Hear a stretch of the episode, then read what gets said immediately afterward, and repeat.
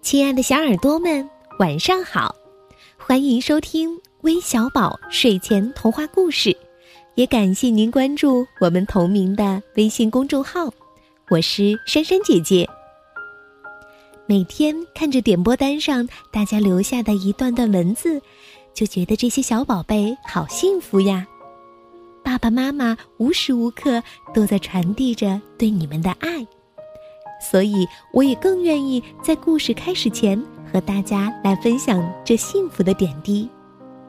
那今天分享的第一段留言是来自广东广州的刘玉庄，他的家长说：“宝贝们很喜欢听微小宝的故事，我们住在加拿大，也可以听到微小宝的故事哦，很幸福。这次回国探亲，赶上小宝贝的生日。”很想给宝贝点播一个故事，希望能够如愿。宝贝三月二十九日两岁，属马。爸爸妈妈和哥哥想给妹妹点播一个关于马的故事。哇哦，真是一个幸福的四口之家呀！那珊珊姐姐祝小宝贝生日快乐。第二位呢是来自浙江宁波的徐君浩。他的妈妈告诉我们说，三月二十九号是乐乐的生日。听了那么久的微小宝睡前故事，听着那么多宝贝们的生日祝福，我希望在生日这天也能收到微小宝带来的祝福，想给他一个惊喜，希望他能快乐健康的成长。妈妈永远爱你，也希望更多的小耳朵们喜欢微小宝睡前童话故事。谢谢乐乐妈妈对微小宝的祝福，同样祝乐乐像你的名字一样天天快乐。那第三位呢，是来自安徽阜阳的高一言，他的家长说：“我家宝贝很喜欢听你们讲故事，每天都要听你们讲故事才肯睡，有你们陪宝贝，我很感激，暖暖的都是爱。”听了这段留言。我也是满满都是爱，谢谢你们的喜欢。同样还有来自安徽马鞍山的杨子涵，以及北京的豆豆小朋友，都想听关于小马的故事。那今天珊珊姐姐就为你们讲一个聪明的小马，快来听听吧。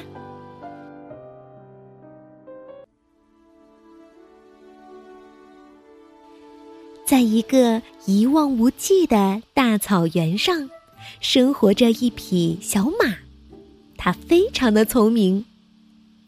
一天，小马正在外面玩，突然就听到了呼救声。它顺着声音去寻找，发现了一个陷阱。它向陷阱下一望，发现里面是一只小白兔。小马就在树上扯了一根藤条。放下陷阱，救出了小白兔。小白兔对小马说：“谢谢你，不然我就成了大灰狼和狐狸的盘中餐了。”小马挠挠头皮，疑惑地说：“嗯，这难道不是猎人布下的陷阱吗？”小白兔说：“你难道还不知道吗？这是大灰狼和狐狸设下的陷阱。”已经有许多小动物落入他们的魔爪，甚至还有一些成了他们的美餐呢。小马气愤地说：“走，走，我们去教训他一下吧。”小白兔急忙说：“嗯，不行，凭我们怎么能教训他们呢？我们还是回去吧。”那你回去扮救兵。我先去探探虚实。嗯，那好吧，那你一定要小心。”小白兔担心地说。说完，小白兔便向草原跑去，小马也迈起了大步，向大灰狼和狐狸居住的黑森林走去。小兔子急忙跑回了森林，并找到了老虎哥哥、狮子叔叔、豹子阿姨、大象伯伯。小白兔对他们说了事情原因后，他们几个便马不停蹄地朝黑森林那里赶去。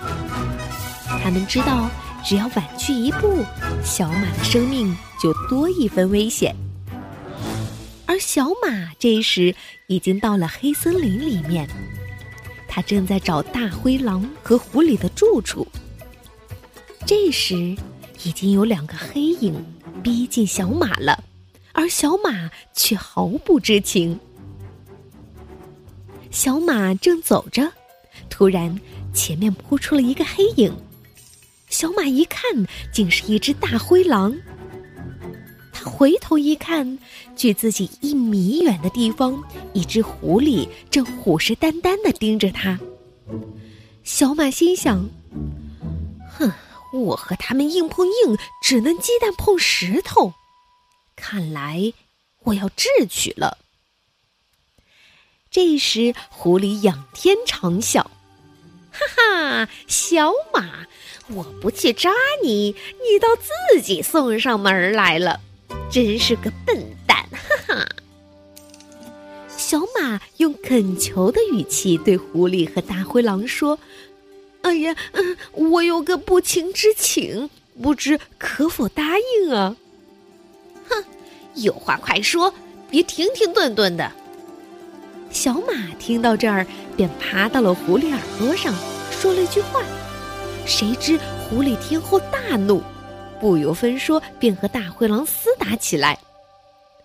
原来小马对狐狸说的是：“大灰狼总是偷吃狐狸的食物。”正在此时，老虎哥哥、狮子叔叔以迅雷不及掩耳之势将狐狸和大灰狼扑在了脚下。这时。狐狸才恍然大悟，得知自己上了小马的当了。此时，他悔之晚矣。他说：“唉，枉我聪明一世，糊涂一时呀！居然中了小马的挑拨离间之计。”小马运用智谋捉住了两大恶人，被授予了森林勇士的称号。你说小马是不是很聪明呢？好了，我们今天的故事就到这里了，咱们明天再见吧，晚安。